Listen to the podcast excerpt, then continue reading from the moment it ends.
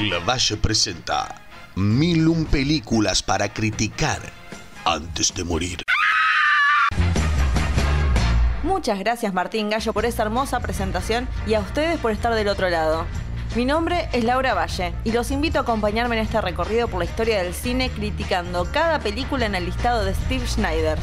No será una tarea fácil, pero sí divertida, mientras recordamos clásicos amados por todos y tal vez, solo tal vez, descubrimos películas que se transformarán en nuestras favoritas. Acompáñenme, empecemos.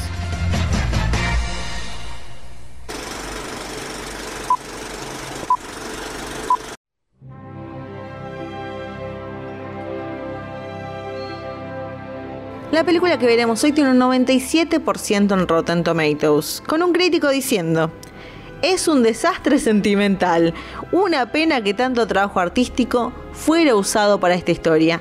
Qué fuerte, qué fuerte todo, pero un poco bueno, de ahora vamos a ir a eso. Es el año 2026 y la ciudad está dividida. En un subsuelo los trabajadores como esclavos, trabajando con las máquinas, y en la superficie la riqueza.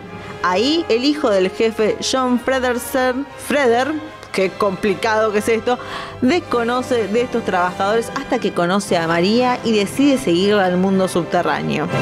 Obviamente estoy hablando de Metrópolis del año 1927, dirigida por Fritz Lang, con guion de él y Thea von Harbaugh, basado en la novela de ella, con las actuaciones de Brigitte Helm, Gustav Frolich y Rudolf Kleinroch entre muchos otros más.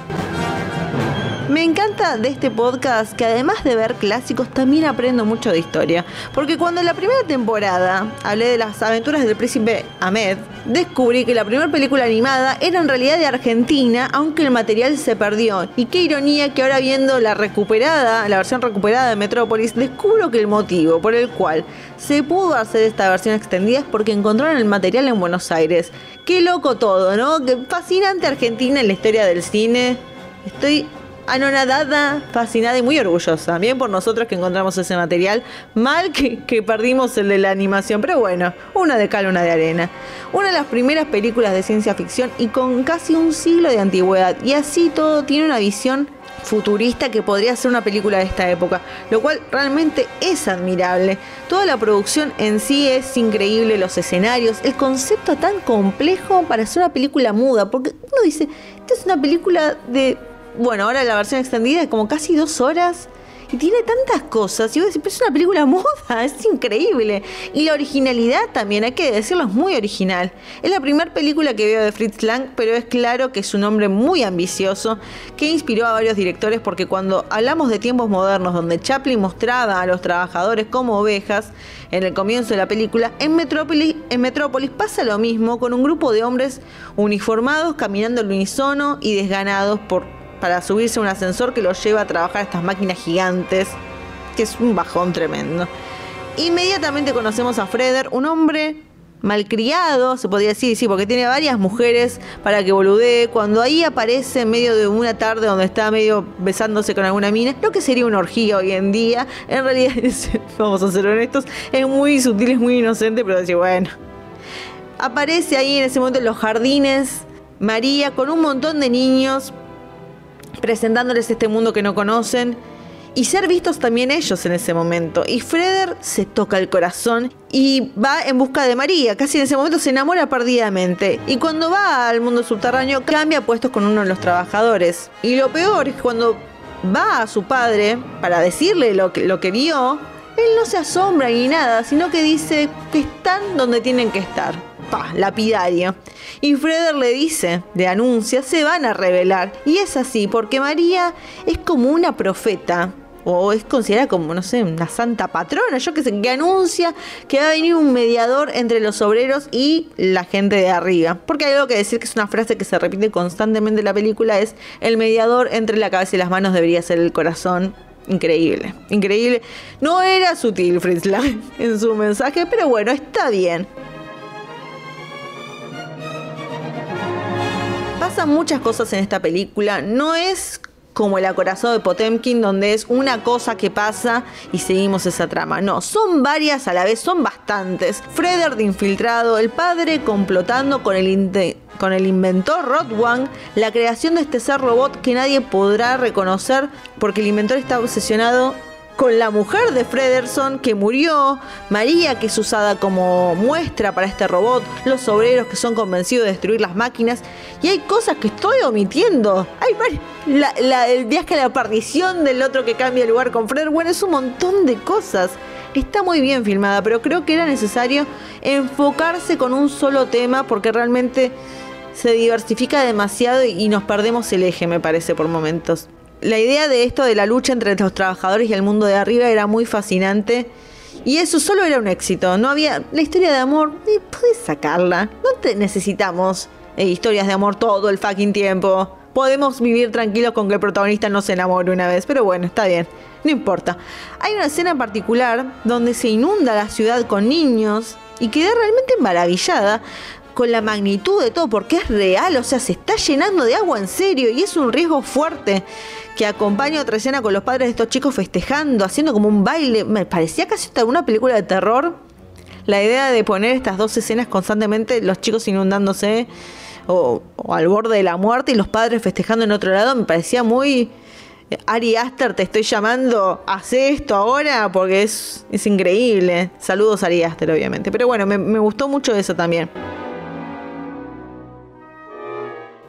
Pero es algo que también pasa en el final, que está muy bueno, que está pasando, y yo estaba muy atrapada en, esa parte, y después se extiende demasiado. Es como, ah, no, corta la hora, corta la hora que se está haciendo eterno esto. Se entiende que el mensaje que el director quiere dar es la coexistencia entre los pensadores y los trabajadores. E, es bastante entendible. Pero me llama mucho la atención que los únicos que parecen pasar malos momentos en esta película son los trabajadores, que en su momento de rebelión, justamente cuando deciden rebelarse, son los que más están aptos a sufrir porque hacen que sus hijos, sin saberlo, estén al borde de la muerte. Y cómo sufren también ellos cuando se enteran lo que hicieron. Y cómo les dicen, ay, porque se rebelaron, miren lo que pasó. Como que, che, ¿qué mensaje me estás queriendo dar, Fritz Lang? que no hay que aprovecharse de los trabajadores o que no hay que rebelarse porque si no miren lo que les va a pasar. En ese sentido lo sentí muy confuso y dije, che, qué está pasando en este mensaje que me está queriendo dar, porque realmente los ricos no sufren casi nada. El padre de Freder, cuando lo va a buscar, que piensa que su hijo puede llegar a morir y se preocupa, pero después de eso, como que no pasa mucho. Como que me está diciendo tengo que seguir las reglas. ¿Qué onda, Fritz Lang? Hablemos. Pero igual, a fin de cuentas, quiero decirlo, esta es una hiper mega producción. Esto es como cuando James Cameron salió con Titanic. Bueno, es esto. Eh, que realmente demostró todas las posibilidades del cine. No solo en forma técnica, sino también una historia que es un clásico obligatorio y realmente una, una muestra de lo que llegó a ser el cine de ciencia ficción y hasta el día de hoy se puede mantener a la par de varias de las películas que salen hoy en día, así que realmente un clásico inamovible. Datos de color. Siempre es fuerte cuando llegamos a esta parte y yo tengo que mencionar el nombre de Hitler. Creo que no es la primera vez que hablamos de Hitler y su fanatismo por ciertas películas, así que ¿Qué opinar cuando una película que te gusta le gustó Hitler? Che, tengo mí mismo gusto que él. Qué fuerte, qué fuerte todo. Bueno, pero la cuestión es que él era muy fanático de Metrópolis y quería nombrar a Lang como un ario honorario, porque encima era judío Fritz Lang. El día que le dijeron, che, nosotros decidimos quién es judío y quién no, vos tranquilo, fue la noche que el director agarró y dijo, ¿saben qué? Me las voy a tomar ahora porque no voy a hacer un ario honorario, voy a la mierda, voy a París. Y listo. La situación en Alemania era tan mala en el momento que se filmó esta película que no fue problema encontrar a niños desnutridos para hacer de extras en la película, lo cual lo hace muy triste. Espero que les hayan dado de comer en la filmación, pero qué fuerte, qué fuerte todo. Y además uno dice, estaba la situación mal económicamente, pero ¿cuánta plata se gastó en esta película? Porque realmente se ha gastado muchísima plata. Bueno, vamos a decirlo también, esto fue una, la, la película fue una influencia importante para Superman, para los creadores que hicieron Superman, a tal punto que, bueno, Clark Kent, donde vive en Metrópolis, ajá, a que no lo pensaron Y la escena de la inundación, que digo que para mí es una escena muy fuerte, llena de suspenso, se filmó en tres semanas, tres semanas a pura humedad, pobres esos chicos desnutridos que encima los estaban ahogando, es todo fuertísimo, pero bueno, quedó muy buena la escena, así que bien. Películas para recomendar.